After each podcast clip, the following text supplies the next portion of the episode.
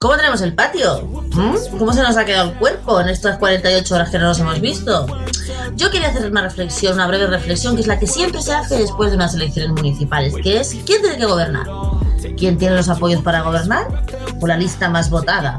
Porque claro, antes de las elecciones todo el mundo dice, no, no, no, que gobierne la lista más votada. Pero luego los que no son la lista más votada, como en el Ayuntamiento de Barcelona, pues no les parece mal intentar un pacto, que por supuesto en el Ayuntamiento de Barcelona ya tenemos claro que no se va a dar. Pero ese es el debate. Si somos una mona, si somos un régimen parlamentario incluido en los ayuntamientos, no debería darse este debate. Porque luego la gente se puede sentir estafada con el voto y demás.